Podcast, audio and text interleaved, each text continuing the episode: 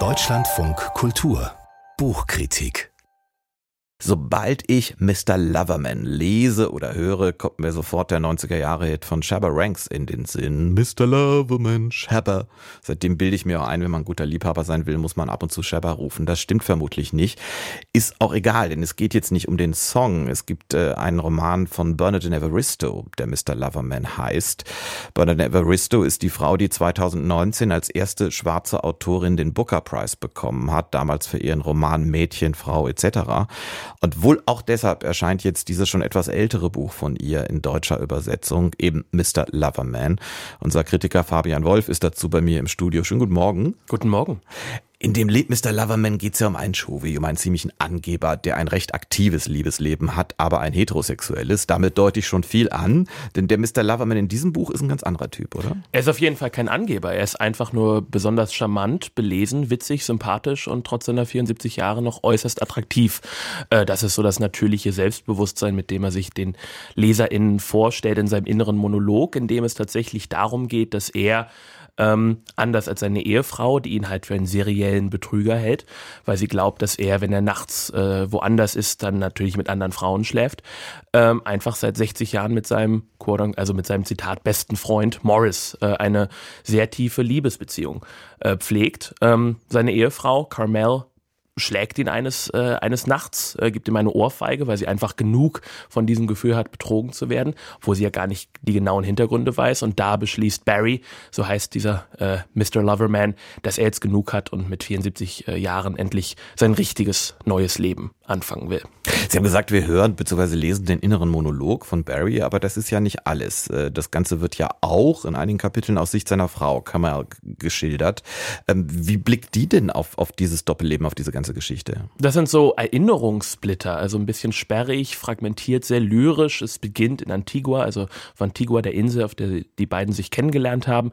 Da äh, war sie sehr in Barry, der ein bisschen älter ist und so der Star der Insel verliebt, heiratet ihn und merkt dann ganz schnell, ihre Vorstellung von dem, was Ehe ist, was ihre Rolle in einer Ehe ist, also eher konservativ, äh, eher religiös geprägt, lässt sich mit Barry nicht leben. Sie gehen dann zusammen nach England, bauen sich da mit vielen Strapazen ein gutes gemeinsames Leben auf, jedenfalls finanziell gut, haben zwei Töchter, für die sie alles tun. Und ähm, sie blickt halt auf ein Leben voller Entbehrungen, vielleicht auch teilweise selbstverschuldeter Entbehrungen zurück und äh, hadert einfach mit ihrem Leben und dann damit auch mit ihrem Glauben an Gott und vor allem mit, ihren, mit ihrem Ehemann, auf den sie einfach ein großen Hass entwickelt hat, weil er sie nicht glücklich gemacht hat. Stell mir das gerade schwierig vor, wenn, wenn ich das jetzt lesen würde. Einerseits dieser Blick, den Sie gerade beschrieben haben von der Ehefrau, dann, dann der Blick von Barry. Diese Gegenüberstellung, sie stellt es ja, äh, Evarista, einander gegenüber, diese beiden Sichtweiten. Was bringt das am Ende? Was für ein Bild entsteht da? Das ist die Größe des Romans. Es gibt ja dieses Renoir-Zitat, das Schreckliche an der Welt ist, dass jeder seine Gründe hat. Und das wird hier einfach direkt erfahrbar. Also beide Lebensgeschichten, beide Vorstellungen von Glück, die halt einfach nicht zusammenkommen können, äh, werden hier nachvollziehbar, ohne dass man jetzt wirklich Schuld zuweisen kann oder verurteilen kann. Und äh, inzwischen diesen beiden Positionen gibt es natürlich noch ganz andere Faktoren, also Männlichkeit, Weiblichkeit, verschiedene Entwürfe von Schwarzsein, von Umgang mit so einer schwarzen britischen Identität, auch mit Religion.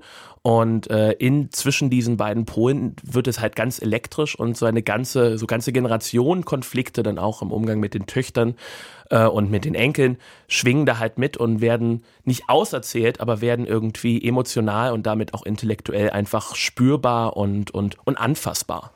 Ich habe mal ein bisschen mir die Kritiken angeguckt, die es zu diesem Buch in Großbritannien damals gegeben hat. Ich sage damals, weil das Original ist schon vor etlichen Jahren erschienen. Und da ging es auch sehr viel in diesen überwiegend positiven Kritiken um Sprache oder fast um Sprachen. Ein bisschen, Sie haben die Karibik erwähnt, dann das Englisch schwarzer Menschen in Großbritannien, wiederum das normale.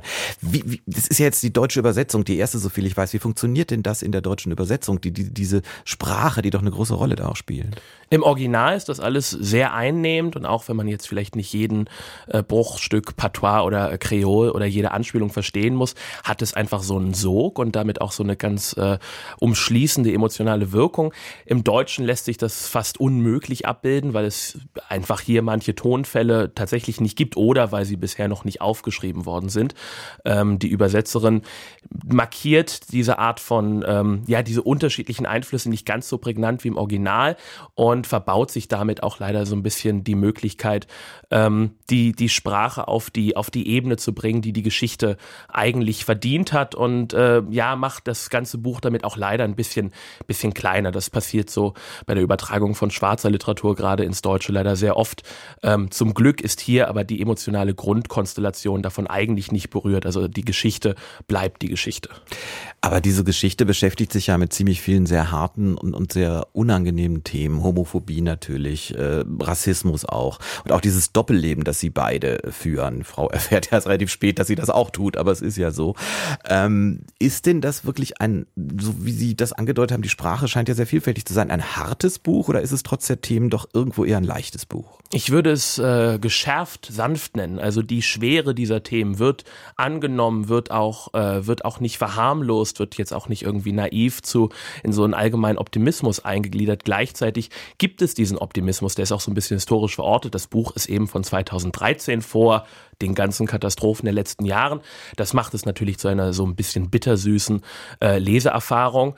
Ähm, aber dieses ganz grundsätzliche, also ich, ich habe das Gefühl, beim Lesen dieses Buches wieder mehr darüber verstanden zu haben, was es eigentlich heißt, ein Mensch zu sein, wie schwer es ist, als Mensch irgendwie einem anderen Menschen zu begegnen, äh, das Glück möglich, aber schwer ist. Also all diese ganz großen Fragen, mit denen sich Literatur gerne beschäftigt, werden hier wirklich auf Augenhöhe und äh, auf einer, äh, mit einem, mit einer intellektuellen und stilistischen Präzision behandelt, dass man eigentlich nur vor Freude weinen kann. Bevor Sie das tun, sage ich jetzt einfach ganz sachlich, dass das Buch, über das wir geredet haben, Mr. Loverman heißt. Shabba. Schab.